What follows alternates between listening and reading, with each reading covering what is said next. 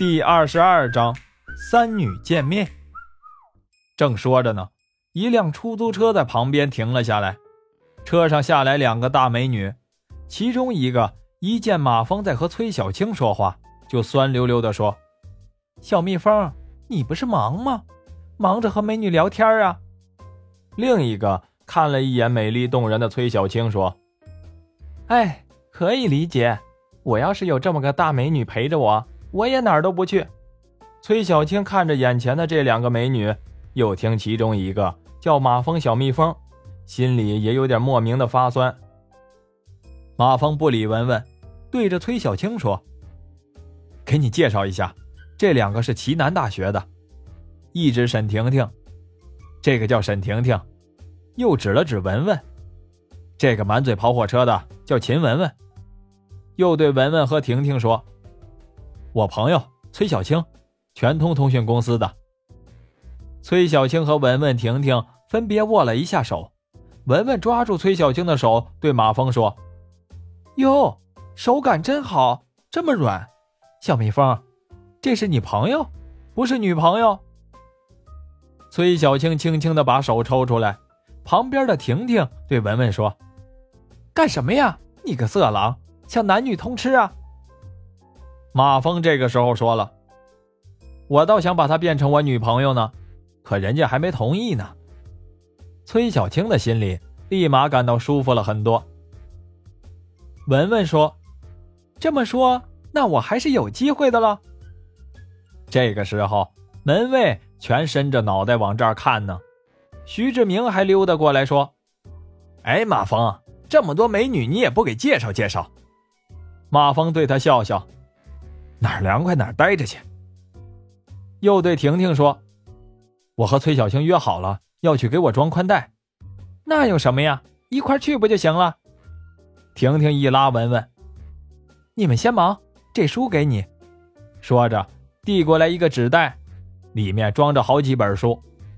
文文对婷婷说：“哎呀，干嘛呀？”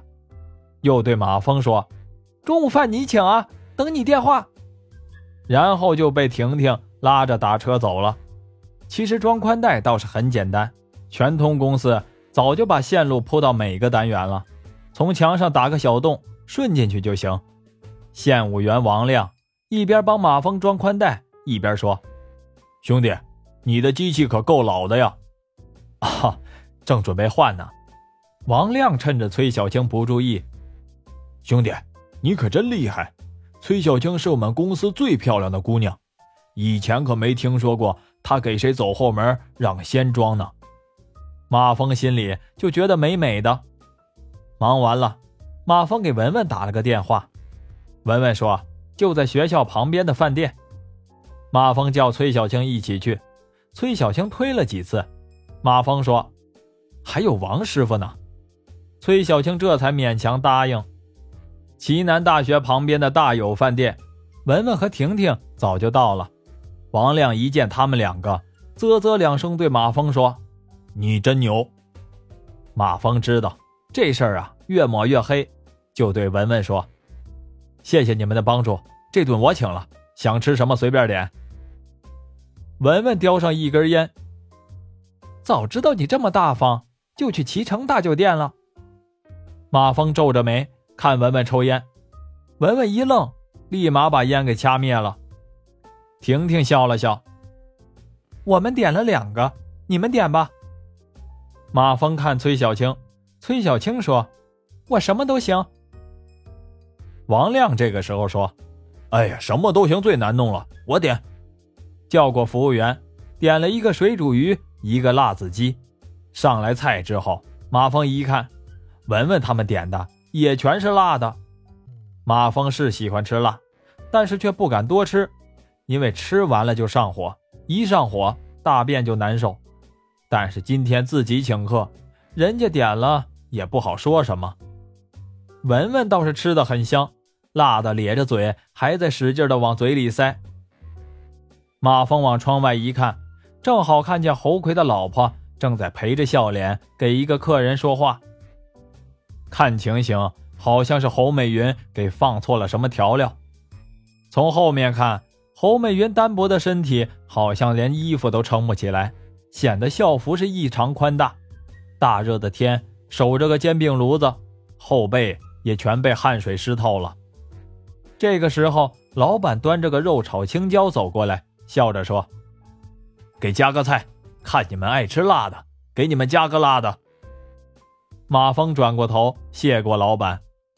结账的时候，马峰和老板说：“老板。”你这生意不错呀，老板苦笑着说：“来的都是学生，点的都是便宜菜，酒喝的也不多，哎，挣不了几个钱。现在人工费又高，我都快干不下去了。不好干就转出去呗。我也想啊，可当初我盘过来的时候付了一万块钱的转让费，现在有经济危机，谁要啊？那你准备？”转多少钱？连桌椅板凳给五万就行。文文在旁边小声的说：“小蜜蜂，你准备转行啊？”马峰笑笑不答。别忘了，快考试了呀，有空看看书。马峰坐着王亮的工程车回到了大地物业，车上崔小青问他：“你要考研？”马峰点点头。考考试试，看得出崔小青挺高兴的。晚上到我家想吃什么饭？哦，我忘了和你说，晚上我爸爸妈妈来看我，今天就不去了。看马峰有点失望，改天我做给你吃，你别嫌难吃就行。马峰一下子又高兴起来，还有更难吃的。崔小青一下子就想起来。马峰上次在宿舍里吃自己煮的面条，小脸有点发烧。下午上班的时候，欧倩倩对马峰说：“情圣，我爸爸要请你吃饭，我都快被他烦死了，你去不去啊？”“啊，你先等等啊，什么情圣啊？”“保安们说的呀，说你上午被三个美女围着，差点被分成了三半。”“切，没那么夸张吧？”你还没回答呢，到底去不去啊？呃，改天，改天。欧倩倩笑嘻嘻的说：“哎，反正你都有三个了，也不差我一个，我就让你连我也收了得了。”马峰哭丧着脸：“大姐，你就放过老衲吧。”